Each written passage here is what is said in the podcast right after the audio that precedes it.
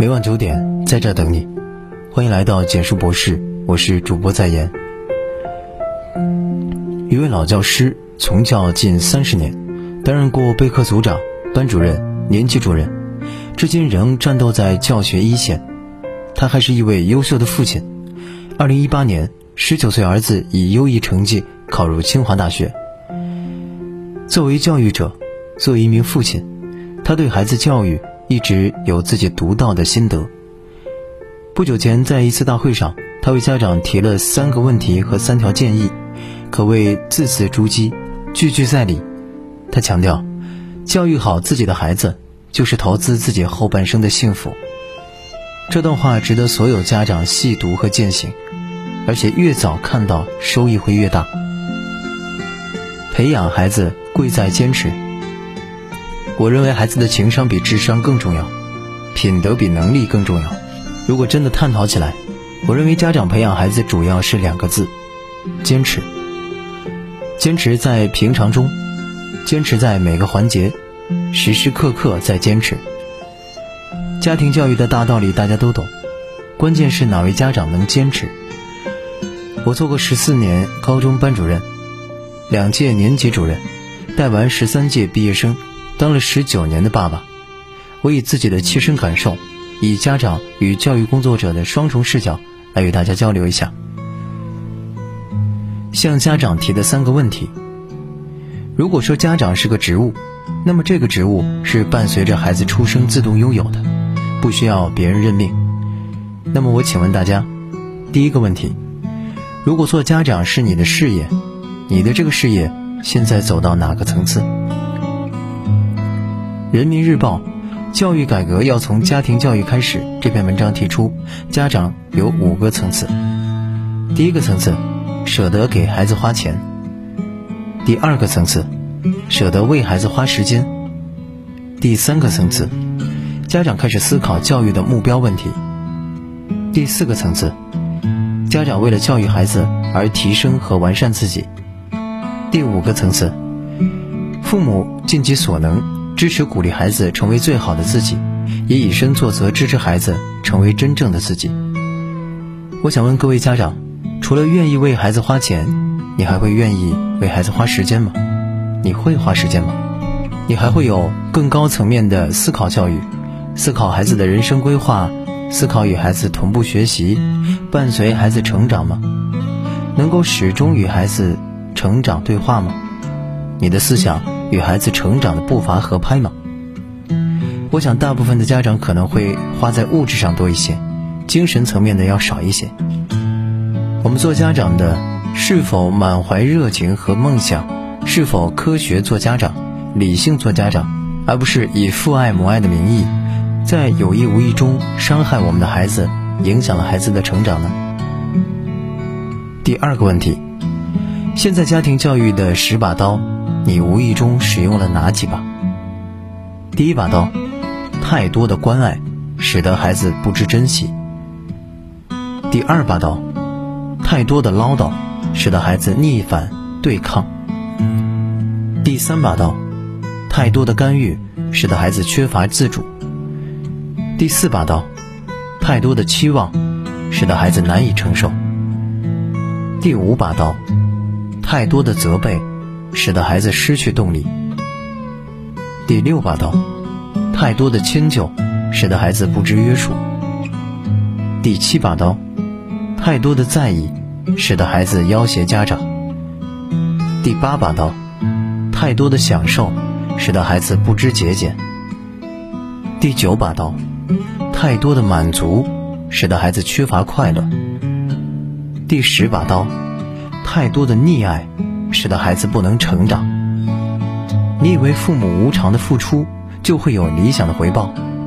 虽然我们付出不图回报，我们要爱孩子，更要让孩子感知我们的爱，不要让爱泛滥，也不要什么都以爱的名义。随着孩子越来越大，家长们面临的挑战也会越来越多。孩子在成长过程中遇到高年级。身心的发展对家教水平提出更高要求，家长不能与孩子一起成长，水平有限，权威下降，相处时间很少，机会减少，缺乏深度的交流。新时代孩子的独立意识增强，但是不管挑战有多大，对孩子的管教永远是你的事业，因为你是孩子的家长，终身不能辞职、不能退休的职务。十八岁以前你不管，十八岁以后还是来找你麻烦。你后半生的幸福指数，就是你孩子的发展状况。所以，我们家长朋友不要只管现在快活，不管孩子，将来烦恼不断。只要孩子过不好，你一辈子就会牵肠挂肚，这就是父母。第三个问题，开家长会，你提前备课了吗？一般来参加家长会的家长中有爷爷奶奶参加，也有亲戚代表。妈妈家长多，要特别对当爸爸的能参加家长会点个赞，对夫妻都参加的点个赞。家长会就是教育者的大聚会。家长是我们老师对孩子教育的合伙人，合伙人不来，如何合伙教育你的孩子？对你自己的孩子，你就不上心，还指望别人上心？老师可以上心，但是效果就差远了。教师教学负担重，精力有限，因此家长要主动与学校取得联系，及时向老师反映和了解孩子的表现情况，以便学校家庭共同配合。把孩子教育好，给家长的四条建议，我们做家长的要注意哪些呢？一，相信和配合学校老师很重要。教师、家长、孩子三者之间的关系就好比一个等腰三角形，三角形下面两角是老师和家长，老师和家长的长度可以决定孩子人生的高度，孩子是顶点。我们所做的一切活动都要围绕孩子，这是我们共同的目标。家长不要当着孩子的面非议老师、非议学校的规定要求，这不利于孩子建立规则意识，会让孩子增加抵触情绪、投机心理。如果家长不尊重教师，你的孩子对老师的尊重也好不到哪里，学习效果也不会好。我记得我儿子的班主任第一届当班主任，第一次带特奥班，当时二十多岁。我一直对儿子的班主任很客气，很尊重，因为我相信他。我们有的家长朋友瞧不起年轻老师，也不尊重年轻班主任。其实我们都是从年轻过来的，优秀与年龄不成正比。我知道尊重孩子的老师也是在尊重我自己，同时我在赢得未来。前苏联教育学家霍姆林斯基说过：“如果没有整个社会。”首先是家庭的高度教育素养，那么不管教师付出多大的努力，都收不到完美的效果。学校里的一切问题都会在家庭里折射反映出来，而学校复杂的教学过程中产生的一切困难的根源都可以追溯到家庭。不过，家长可参与教育，但不能干预。我反对家长随意指手画脚。学校和家长是教育合伙人关系，合伙时间就是孩子在校期间，让懂教育的来从事教育，谁都不应该成为弱势群体，但是谁也不能凌驾为强势群体。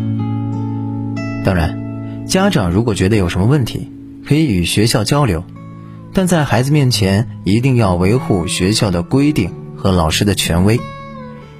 我与我的爱人从有孩子就定了规定。一，夫妻双方管孩子，只要一个在管，另外一个就不能插手，其他人也不准插手，不管对错，目的是维护权威。二，夫妻双方不能在孩子面前出现激烈争吵，有问题私下解决，目的是孩子有安全感。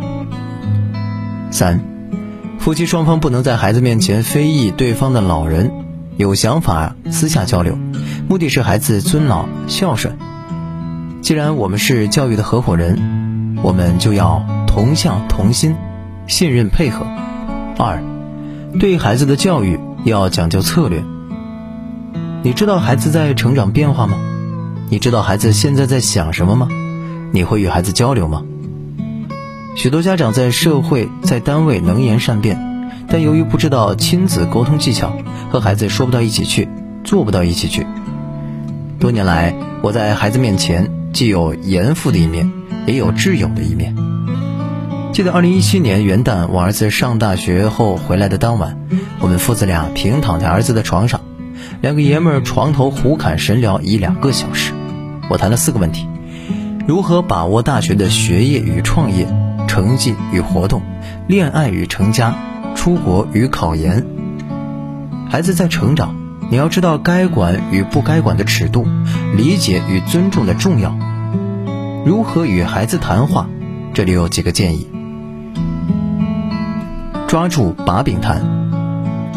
俗话说，牵牛要牵牛鼻子，打蛇要打七寸。如果家长谈话抓不到点子，整天泛泛的要求他应该这样应该那样，一见面就反复叮嘱要好好学习，成天将陈词滥调挂在嘴边，孩子不烦才怪。如果家长平时多观察，积极与老师沟通，多到学校走一走，了解一些真实的具体情况，那么一旦谈话，某月某日某时某地某事，内容确凿具体。学生一下子就被点中穴位，知道你在真正关注他，也不会狡辩托辞了。再继续谈下去，效果会截然不同。集中时间谈。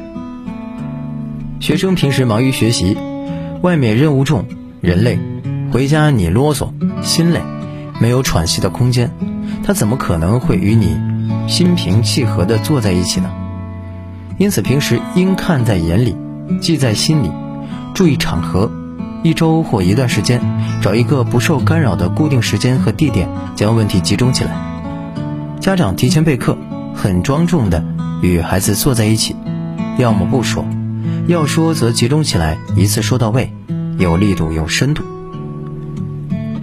针对问题谈。成长中的孩子不可能没有不足，而且不足表现在多方面。与孩子谈话，不要奢望面面俱到、全面开花，集中的针对一两个问题突破就足够。其他问题时机不成熟则不谈，谈得多，面拉得宽反而效果不好。要就事论事，孩子最忌陈年老账，与其他孩子攀比、胡乱联系、主观臆断。总之，站在孩子角度理解他，以平等的身份尊重他。以理谈事，说服他，既指出问题，又给足面子；既找到不足，又善于肯定。相信孩子，给孩子以成长发展的机会，孩子才会慢慢理解家长的苦衷，才会慢慢敞开心扉。三，需要懂得三种基本教育理论。做不断学习的家长，家长要研究孩子特点，每个孩子知识能力。情商、智商有差别，每个孩子只要做好最好的自己就行了。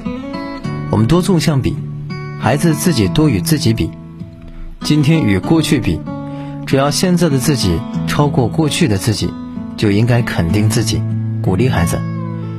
总成绩不够理想，单科在进步也要肯定。这块知识不行，另外一块知识相对过去解决了，也应该肯定。奋斗目标让孩子目前看得见、够得着，才有希望去努力。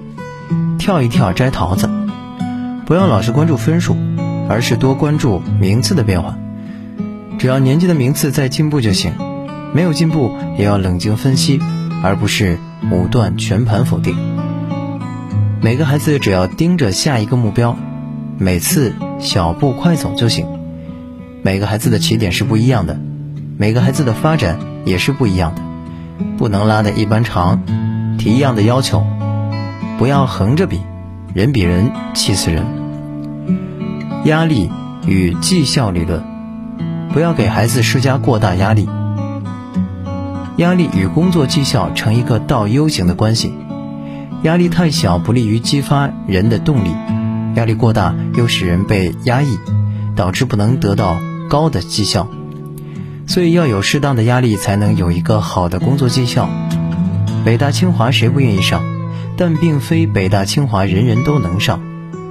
在努力中实现，在实现中找到成功的感觉，不断的增强自信，才会不断进步。适度的压力是动力，不当的压力是反动力，并非压力越大动力越大，学会因人而异，适当加压或减压。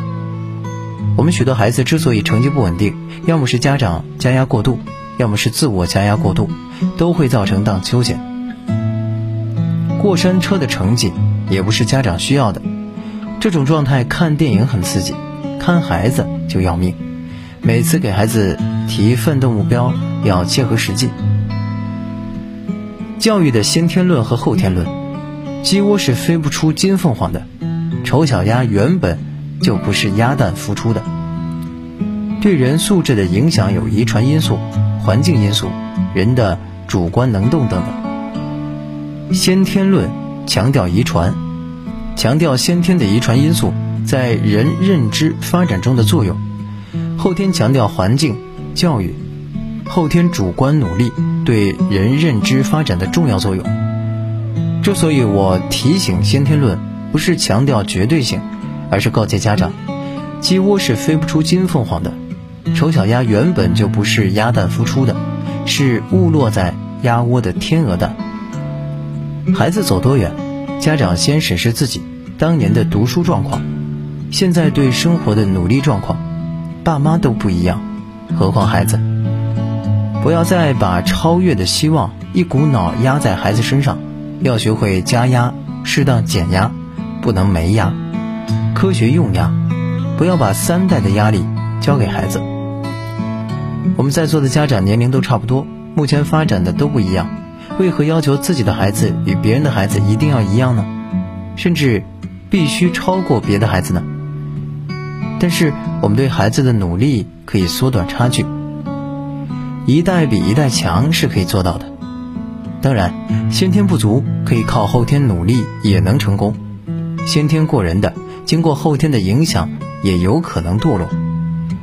所以当前学生有个别差异性，大多智商都一样，但是聪明反被聪明误的不少。小聪明一时走运，大智慧一生走运。大智慧是什么？就是后天不懈的努力。当今世界很多稳稳成功的，都是看起来比较笨、比较卖力、比较吃亏的那些人。做人如此，读书也是如此。有时我们做家长的总有攀比心，让自己的孩子与别家的孩子比，结果闹得两代关系紧张。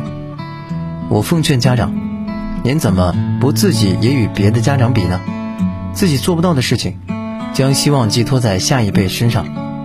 指望孩子给自己翻本儿，有点太自私了吧？所以现在，为了孩子的成长，家长要约束自己，自己也要成长。比如生活态度积极，热爱工作，喜欢学习新知识等等。自己成天牢骚满腹，东溜西逛，指望孩子努力拼搏、积极进取，这种教导没有说服力。如果孩子的暂时发展状况没有我们预期的好，我们沉住气，多正面鼓励，不要在孩子面前表现对他的失望，不然他泄气、破罐破摔的速度比你还快。期待可以随孩子进步缓步增长，但是不能无限期待。有时将这种期待藏在心中，比挂在嘴上更有效。我们首先是要保证一个身心健康、快乐成长的孩子。四，孩子是看着家长的背影长大的。和谐的家庭比什么都重要。家长重视家庭教育，就是对学生的健康发展终身负责。他来自家庭，他成长于家庭，将来他也营造更高水平的家庭。所以我的体会是，夫妻关系很重要。父母是孩子的大树，是孩子的靠山。没有父母就没有家，更谈不上良好的成长环境。现在隔代监护多，老人照顾孩子，只能照顾生活。自己生的孩子自己养、自己教、自己管，家长要成为学习型家长，家长的学习行为会对孩子起到潜移默化的作用。有中小学生的家庭，最好不要经常在家里打牌玩麻将，也最好不要整日里高朋满座喝酒聊闲的，要给孩子一个相对安静的学习环境。我过去的家庭公约，只要孩子不毕业，家里是不设牌桌的。我常常与孩子比赛晒业绩，比如二零一六年高考后，我与儿子约定，当儿子拿回大学通知书时，我一定将自己多年的教育研究整理成专著，现在终于出版了。父母生活正能量，不愁孩子不正能量。人到中年，事业要，家庭也要。孩子是我们生命的延续，不管我们在外面如何轰轰烈烈，最终我们还是要回归家庭，培养好自己的孩子，关注他的成长，同样可以作为一项事业。多一个成功的孩子，多一个成功的家庭。成就和谐的社会，也不是在为社会聚集正能量吗？谈几句家庭教育的感悟：一，你可以不优秀，但你可以表现很积极；二，你可以生活委屈，但你可以表现的很热爱生活；三，你可以很平凡，但是你不能表现太平庸；四。你常常牢骚满腹、怨天尤人，你指望孩子积极乐观、发奋自强。五，你成天浑浑噩噩、无所事事，你指望孩子努力做事、学有成就。六，你不爱学习、瞧不起老师，你指望孩子渴望知识、尊重老师。七，孩子是看着家长的背影长大的。八，每一位成功的孩子都在父母身上。找到优秀的因子。九，每一位失败的孩子都在父母身上找到潜在的根源。十，管教孩子必须父母思想统一，立场一致。十一，关爱孩子必须理性科学，让他感知。十二，教育孩子是一项永不退休的事业。孩子的学习成绩是父母、老师关注的焦点，但在孩子的成长历程中，父母和老师更应该关心的是孩子的健康状况，因为身体是革命的本钱，只有具备健康的体魄，才能更加用心学习，也才能获得更好的成绩。而且在孩子的成长道路上，困难与坎坷常伴，没有健康的身体是无法战胜困难、获得成功的。教导孩子应讲究方法，老师更应该助孩子寻得更高效的学习方式。填鸭式教学已不适用于当今的教学模式，过重的学习压力还会导致孩子对学习产生抵触心理，会更影响孩子的身心健康。只有坚持因材施教，为孩子制定专业的教学方案，才能帮助孩子在高效学习的过程中感受到学习乐趣。从而让孩子的身心都能得到健康发展。家长朋友，希望孩子成才，不是说在嘴上想在心上，更要体现在长期行动上。家长朋友们，孩子学业成长的过程，有风有雨，还有阳光，我们要坦然面对。没有不变的社会，只有我们对孩子不变的心。家长朋友们。我们首先需要的是健康的、快乐的、幸福的孩子，然后才是成人的、成才的、扬名的孩子。学习成绩不是唯一的评价，多元看待孩子的成长和未来。上天为每个努力的人都准备了一扇窗户，一定要选择最适合自己的。点亮再看，与所有父母共勉。晚安。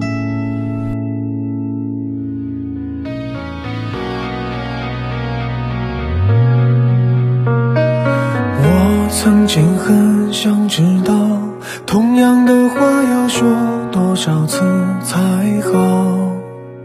那些再三强调的老套，长大了才知道是不是需要。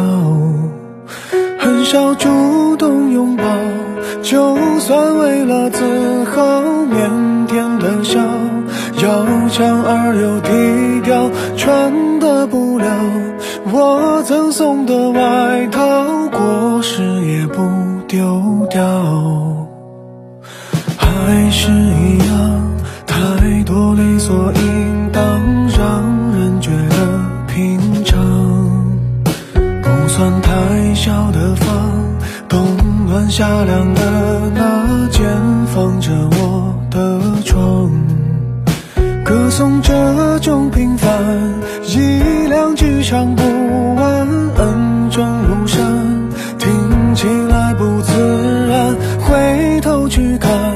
这是说了谢谢，反而才亏欠的情感。哦，爸爸妈妈给我的不少不多，足够我在这年代奔波，足够我生活。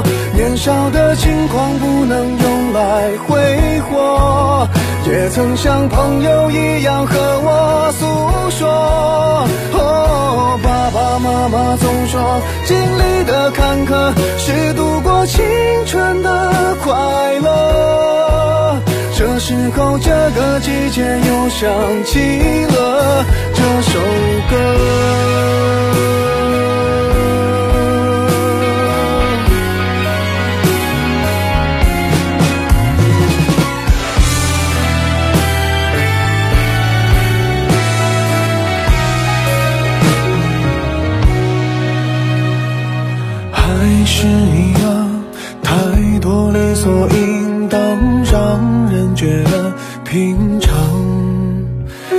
算太小的房，冬暖夏凉的那间，放着我的床。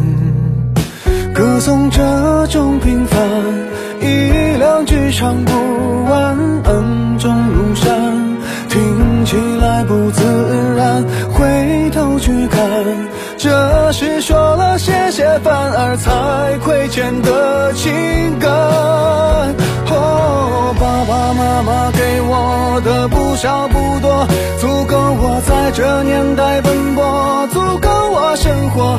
年少的轻狂不能用来挥霍，也曾像朋友一样和我诉说。哦，爸爸妈妈总说，经历的坎坷是度过青春的快乐。这时候，这个季节又想起了这首歌。哦，爸爸妈妈给我的不少不多，足够我在这年代奔波，足够我生活。年少的轻狂不能用来挥霍，也曾像朋友一样和我诉说。总说，经历的坎坷是度过青春的快乐。这时候，这个季节又想起了这首歌。